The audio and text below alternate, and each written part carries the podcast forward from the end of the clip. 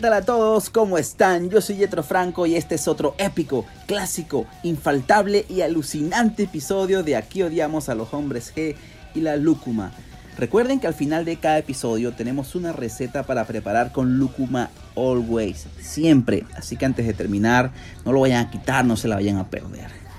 Ah, arrancamos otra semana, esto es otro episodio.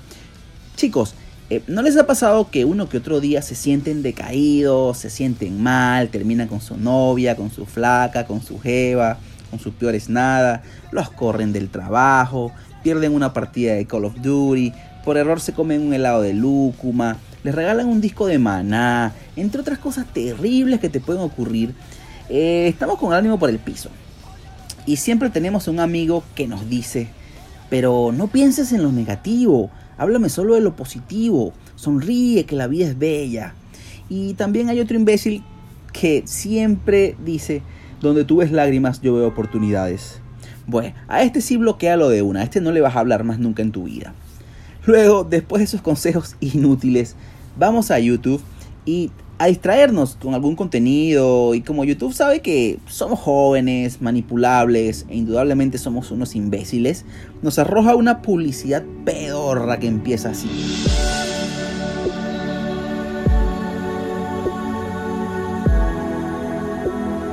Oye, güey, ¿te has sentido como si el mundo se te viene encima, güey? Como si un volcán desciende y te arroja toda su lava sobre tu rostro como si una letrina cayera con todo su contenido encima de ti.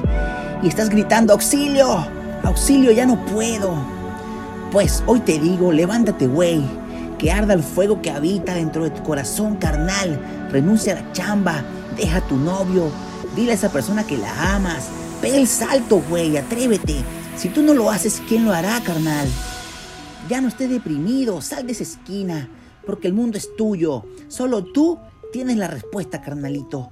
Yo antes estaba en tu posición y ahora tengo tres yates, cuatro casas con piscina, una empresa que crece cada día más y todo cambió desde que entendí que la tristeza y la depresión no existen, güey. Si dejas de creer, todo desaparecerá, porque el conocimiento es poder. Por eso si quieres ser feliz como yo, yo tengo el secreto. Mira, si compras mi audiolibro, los 10 pasos para salir de la mierda, güey, y además te suscribes a mi canal y a mi Patreon y asistes a 10 de mis conferencias Platinum, te voy a dar los secretos de la felicidad. Porque todos podemos ser felices. Lo decía el Dalai Lama. Compra audiolibros y serás el mejor cristiano. Y justo...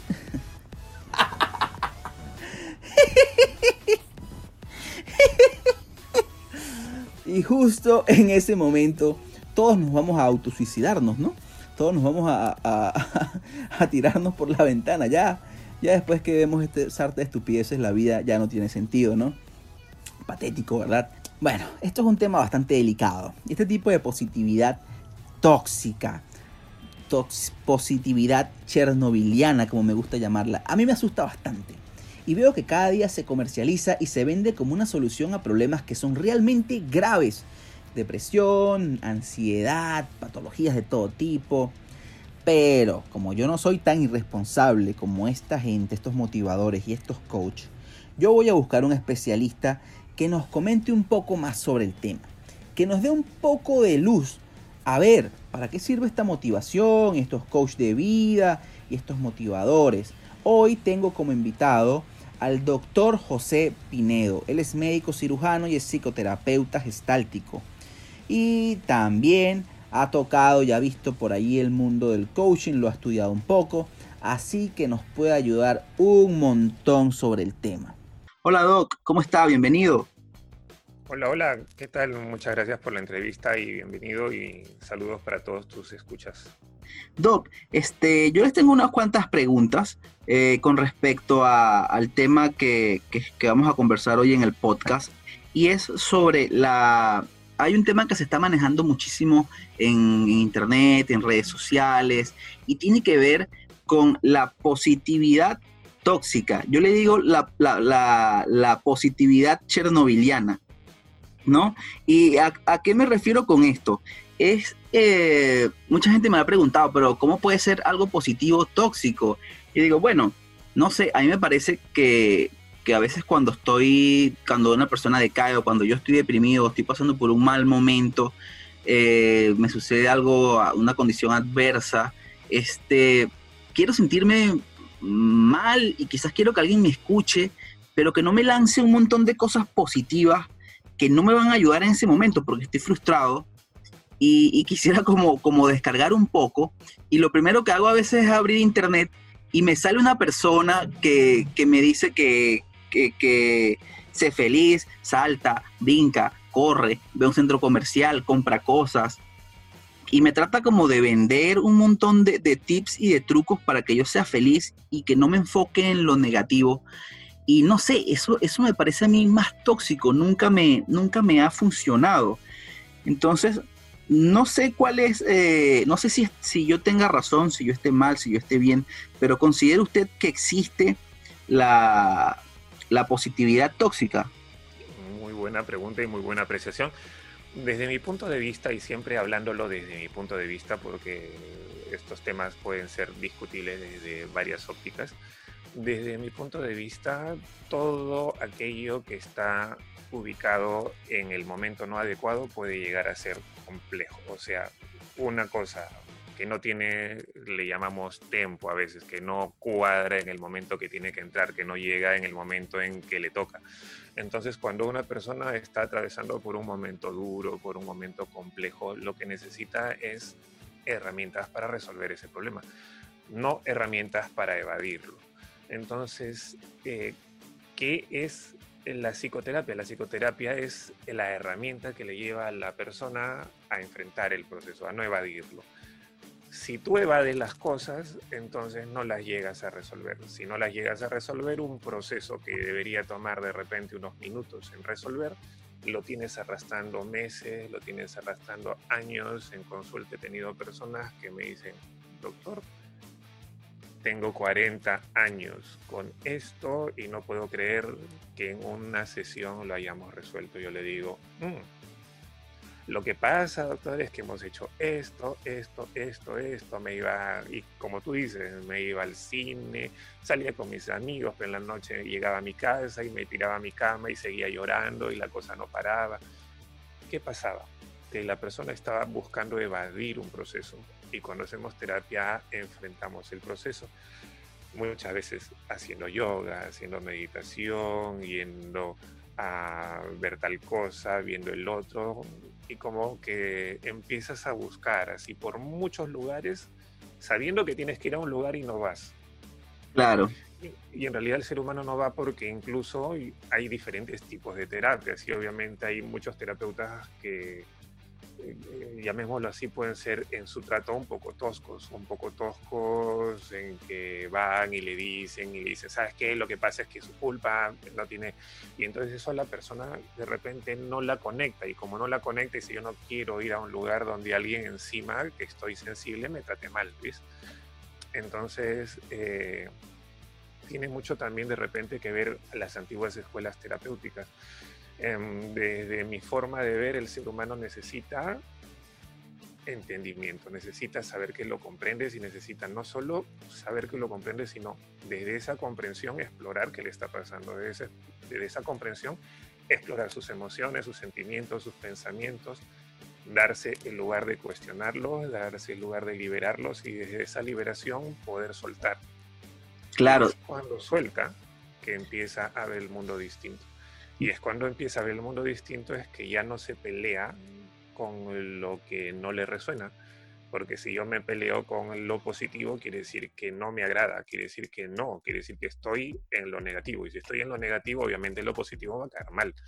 Entonces, ¿qué hacer? Necesito resolver algo allí. Hay algo allí, pero tengo que encontrarlo. La única forma de encontrarlo es con terapia, es escarbar y encontrar la fuente que genera todo el conflicto.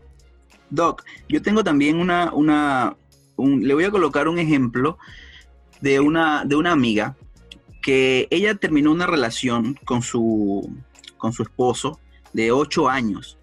Este, hay hijos de por medio y ella, yo realmente la vi bastante afectada. Yo no tengo conocimientos, no, pero eh, a, profundidad, pero le dije que, que, que en este caso que fuera terapia porque estaba atravesando por algo bastante fuerte. Dije que fuera un psicólogo, no sé, alguien que la pudiera ayudar. Pero ella me dijo que fue a donde, no fue a donde un psicólogo, que no quería psicólogo, ella fue a donde un coach emocional, a donde un coach de vida, una persona que al parecer la va le va a decir cómo va a vivir luego ella de, este, de este luto o de, esta ruptura. Lo que me pareció bastante descabellado porque le he visto con una conducta y una actitud que muy errática, muy errática y haciendo unos cambios que de verdad a mí no me, no me parecen. De verdad me, me, asusto, me, me, asusto y me da miedo por, por mi amiga. Entonces, este, ¿recomienda usted que unas personas que pasen por algún tipo de luto, algún tipo de situación tan fuerte, algún shock tan fuerte, vayan a donde estos motivadores, vayan a donde un coach de vida, un coach emocional, que en muchos de los casos no tengan formación psicológica. ¿Es recomendable tomar estas decisiones? Bien, excelente pregunta y eso abre a un abanico de temas a tratar. En primer lugar, eh, las profesiones de la salud las profesiones de la salud mental. Entonces, dentro de las personas que trabajan la salud mental tenemos a los psicólogos, a los psicoterapeutas, a los psiquiatras, ¿no? Para dividirlos en tres grandes rubros. Psicólogo es la persona que hace su formación universitaria y se recibe como psicólogo. Psiquiatra es un médico que después hizo una especialización en, en temas de psiquiatría y farmacología para tratar de enfermedades de naturaleza psicológica. Y psicoterapeuta es la persona que a través de herramientas busca encontrar la causa que genera todo el desbalance. Entonces, para cada una de las ramas de la, causa es distinta. El psicólogo cuando sale de la universidad sale como eh, persona que maneja la conducta humana, que hace consejerías, que hace test. Pero si el psicólogo necesita o quiere trabajar más profundo el tema con pacientes, va a tener que hacer alguna herramienta psicoterapéutica. Entonces es en realidad la psicoterapia la que genera el cambio. Entonces si yo voy a un psicólogo, no psicoterapeuta, obviamente el cambio no va a ser mucho porque el psico me va a pasar unos test, me va a dar un poco de consejería, lo que haya podido leer, etcétera, me dirá y puede que me funcione, porque no. Si vas a un psicoterapeuta sabes que vas a tratar en profundidad pero no todos los psicoterapeutas son iguales, porque eh, si entramos a psicoterapia vamos a darnos cuenta que hay cientos de tipos de psicoterapia. Claro. Mi formación, yo soy psicoterapeuta gestáltico. Gestáltico es el apellido, es una forma de psicoterapia. Y no todos los psicoterapeutas gestálticos son iguales, entonces vas a tener que probar con cada psicoterapeuta, el psicoterapeuta que sientas que conecta contigo y ahí vas a poder resolver. Entonces, decirle a alguien, vea a un psicoterapeuta o vea a un psicólogo es medio complicado, como decirle, vea a un médico y si no lo conoces no sabes si es buen médico, ¿cierto? Bien, eso con respecto a esto. Ahora, el coaching. El coaching no está dentro de las ramas de trabajo del tema de la psicología de las personas. El coaching per se, por naturaleza, por origen, su origen es trabajar en la estructura del pensamiento del ser humano. Entonces, no en el contenido, la psicoterapia trabaja en el contenido de la mente, qué es lo que pasa, qué procesos hay ahí, mientras que el coaching trabaja en la estructura. La estructura quiere decir que a veces nuestro pensamiento no tiene la estructura adecuada para funcionar y el coaching de naturaleza trabaja ahí. Pero ahora yo prendo la tele y dice, vas a ir con este coach. Y yo lo veo y en realidad es un entrenador, porque no ha hecho una formación de coach, pero está entrenando a alguien y entonces le llaman coach. Sale alguien motivando a la persona y se autodenomina coach de vida. Y no es un coach de vida, vas a su currículum y te das cuenta que no ha hecho ninguna formación formal de coaching, lo que está haciendo es motivación. Entonces motivación no es una herramienta para el manejo, porque la motivación te dura cinco minutos y después se te va. Entonces no es un proceso terapéutico que resuelva las cosas, es como simplemente darte el empujoncito y después te queda la frustración. Entonces, una persona que tiene un problema de base tiene necesariamente que ir a un psicoterapeuta a menos que quiera perder su tiempo y seguir sufriendo.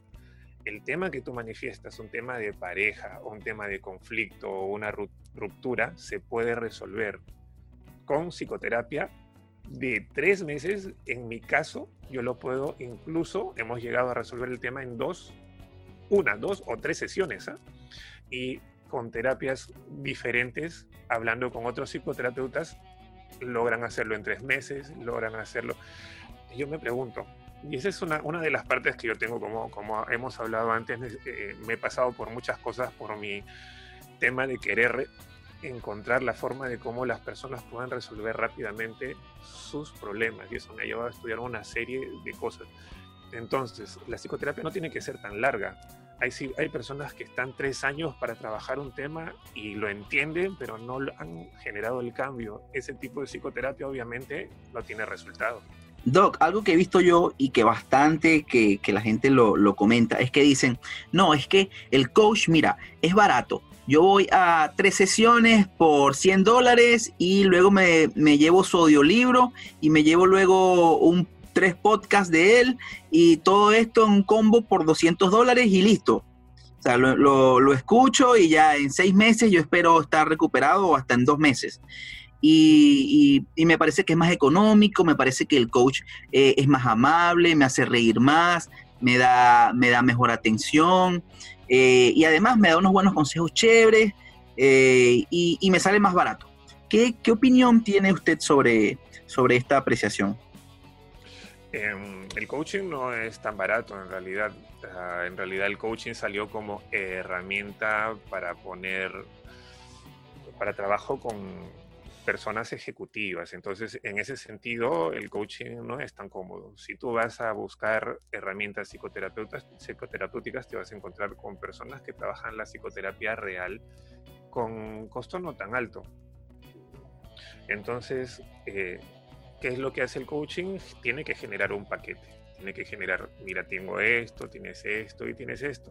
Te vas a llevar esto. En seis meses, si alguien dice que en seis meses vas a resolver un tema, para mí desde el momento actual, ojo, de repente hace cinco años te puedo decir está bien, no, en el momento actual en el que estoy, seis meses es demasiado tiempo.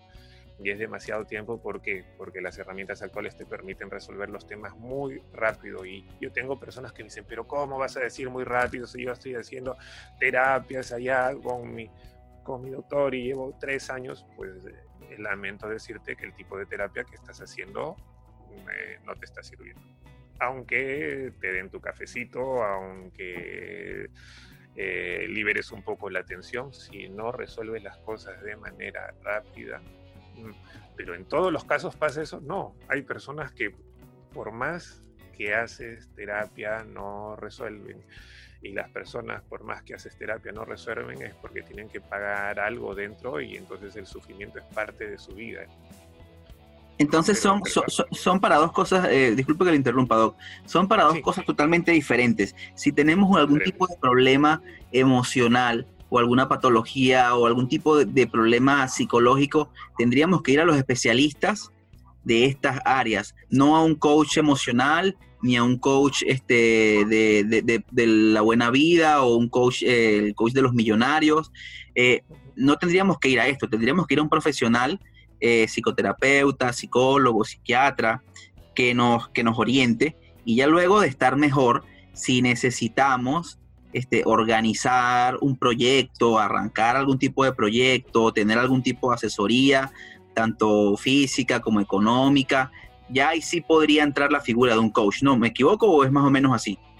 Es así, es así. Es más, este, como coach, en la formación que tenían, que tuve, nos dijeron, si la persona tiene un problema de característica terapéutico, tú no lo atiendes, lo derivas a un psicoterapeuta porque el psicoterapeuta va a saber cómo procesar eso y en el momento en que la persona esté bien, regresas y empiezas tú. Ah, ya no hay problema eh, terapéutico que resolver, no, ya el dolor que tenías por haber perdido esta relación, está bien, sí, ahora sí, vamos hacia adelante porque con estos pasos vamos a resolver, mira, paso uno, te vas a enfocar en esto, vamos a ir para allá, recuerdas esto, bueno, ahora nuestra motivación y tal.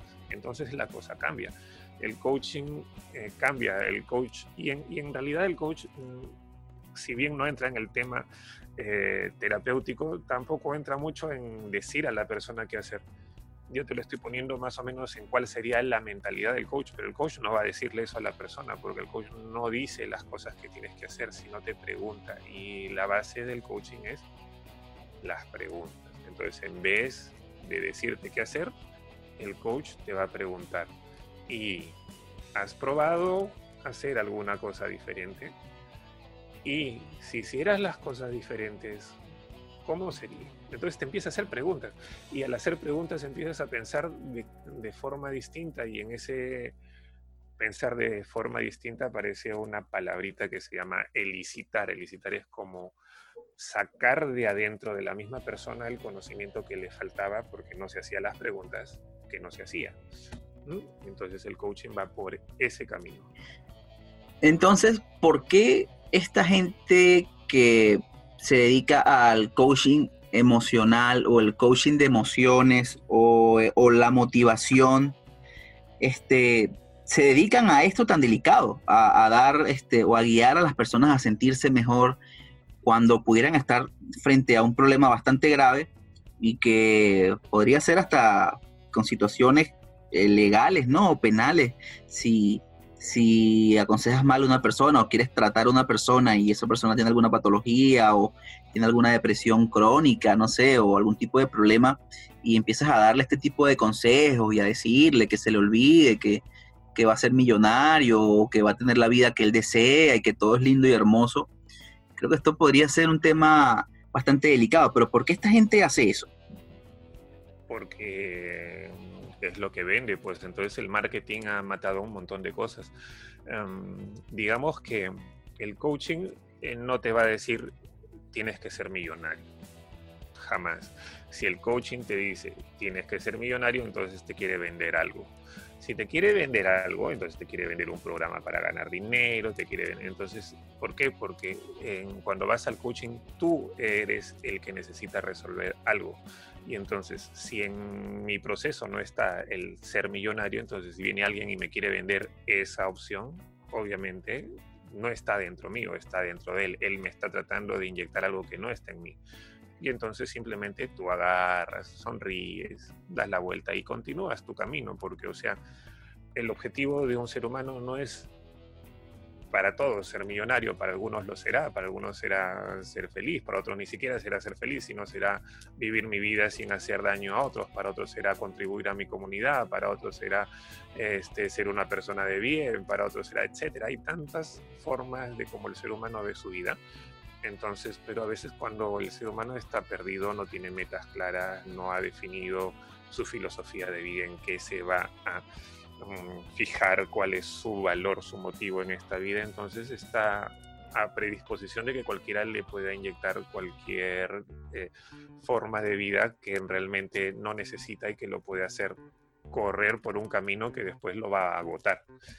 Eso, eso que acaba de decir usted es importantísimo. Creo que es la parte este, eh, esencial del negocio que tienen, que tienen estas personas que son inescrupulosas muchas veces y, que eh, es, como dice usted, ¿no? Se aprovechan también de, una persona que no tiene eh, quizás las herramientas o la visión clara y, les inyectan este sueño de, de, super felicidad y de que de riqueza y de que así todo el mundo los va a querer, ¿no?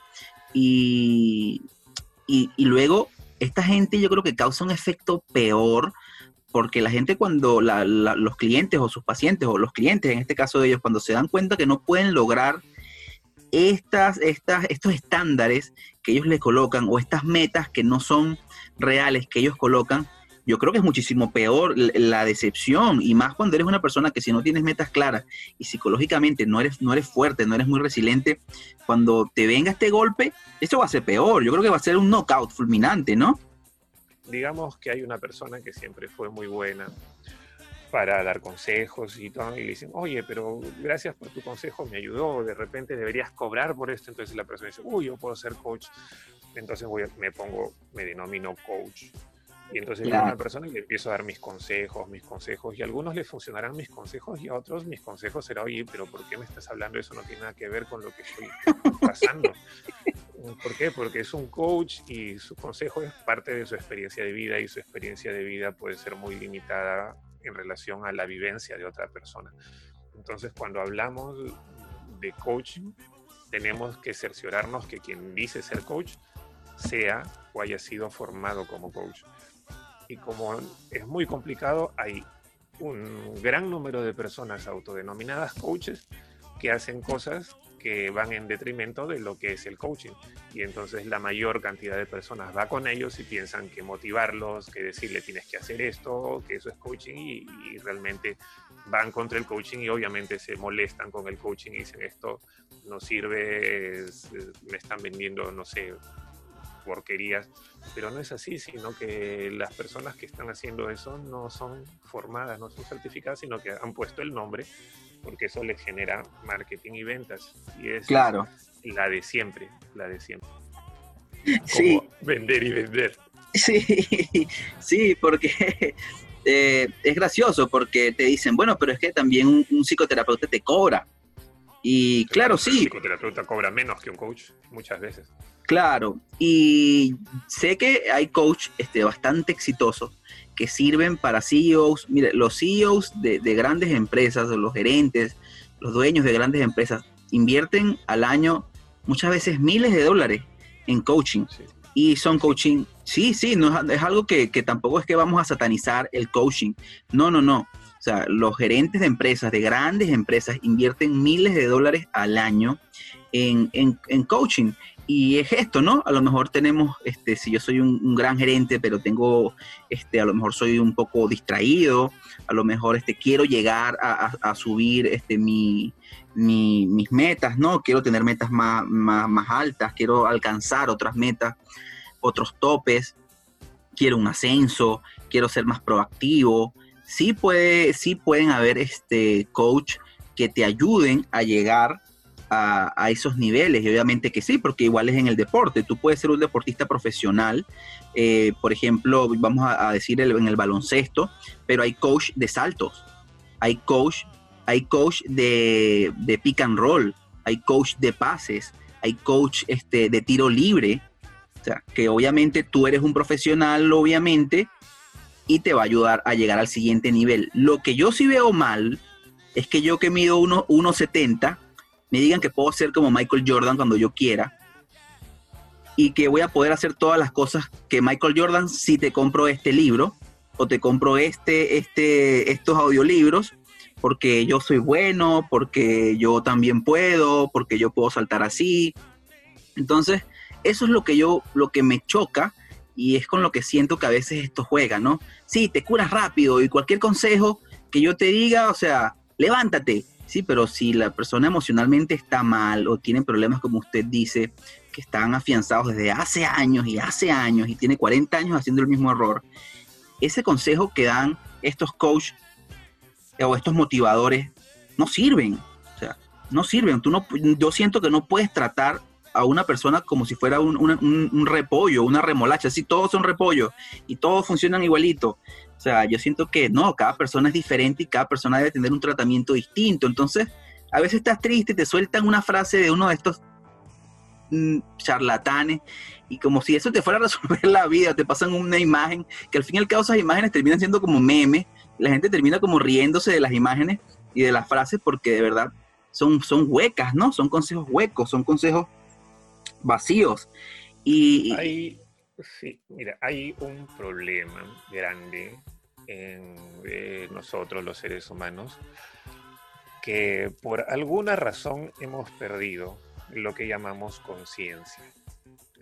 O nuestra conciencia no está perdida al 100%, pero está nublada. Eh, nuestro objetivo es mm, desvelar esa conciencia, quitarle esa nubosidad, ser más claro. Entonces, cada quien es responsable donde está cayendo. El nivel de conciencia de cada persona lo va a llevar a descubrir herramientas. Hay muchas personas que me hablan que esto es que siempre pasa eso. Yo le digo, pero es que no entiendo lo que me dices porque lo que tú estás viviendo yo no lo vivo. ¿Por qué? Porque ahora el mundo es muy complejo y porque ahora en Google lo que tú buscas te rebota en la pantalla. Entonces, si tú estás mm, consumiendo mucho de algo, lo vas a mm, experimentar 10 veces más porque Google te lo pone en la cara cada rato. Entonces, deja de consumir eso, borra tus cookies, eh, refresca tu explorador de, usa otra cuenta de correo si quieres y deja de consumir eso. O sea, no hay problema. Cada persona es responsable de las cosas que le vienen así. Si eso viene a mí una y otra vez es porque de alguna manera yo estoy consumiendo eso.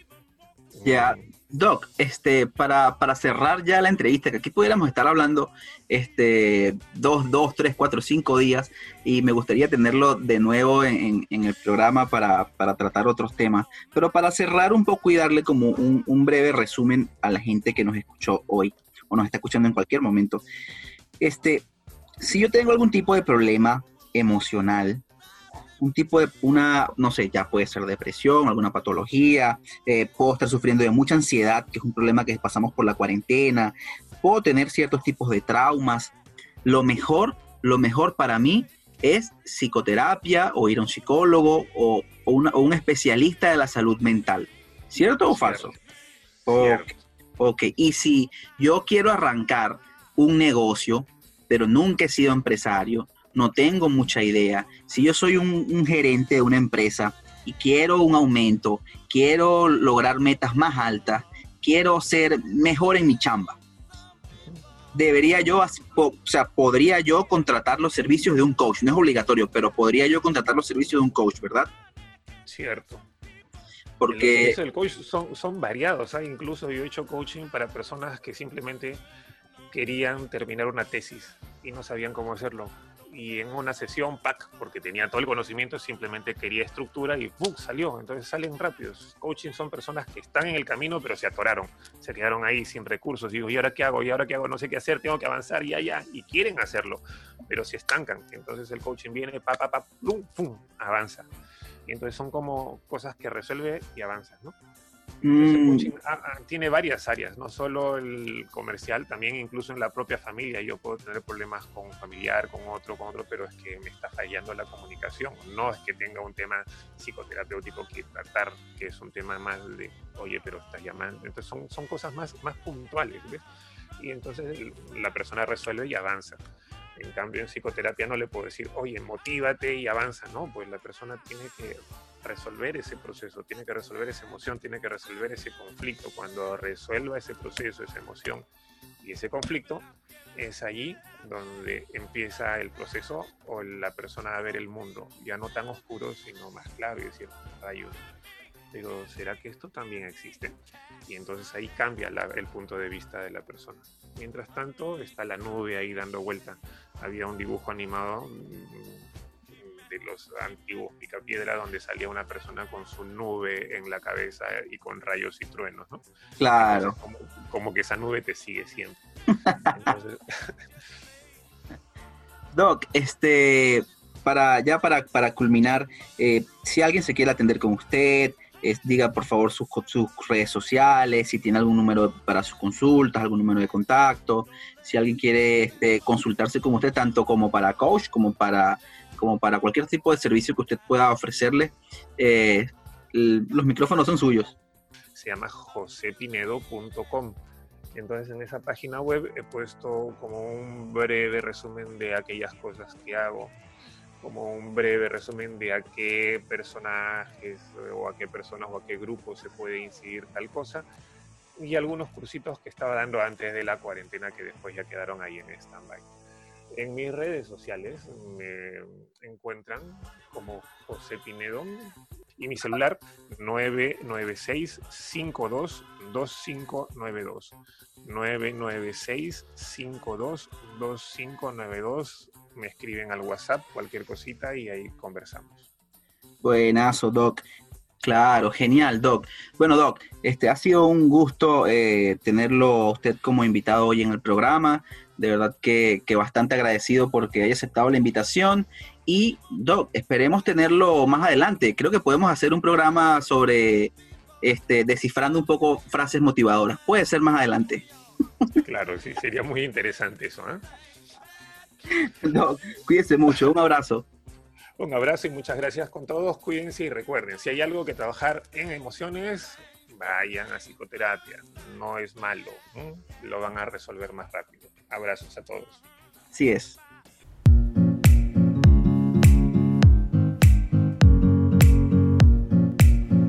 Bienvenidos a la cocina del chef Yetro. Como en todos los episodios, tenemos una receta para que prepares con lúcuma.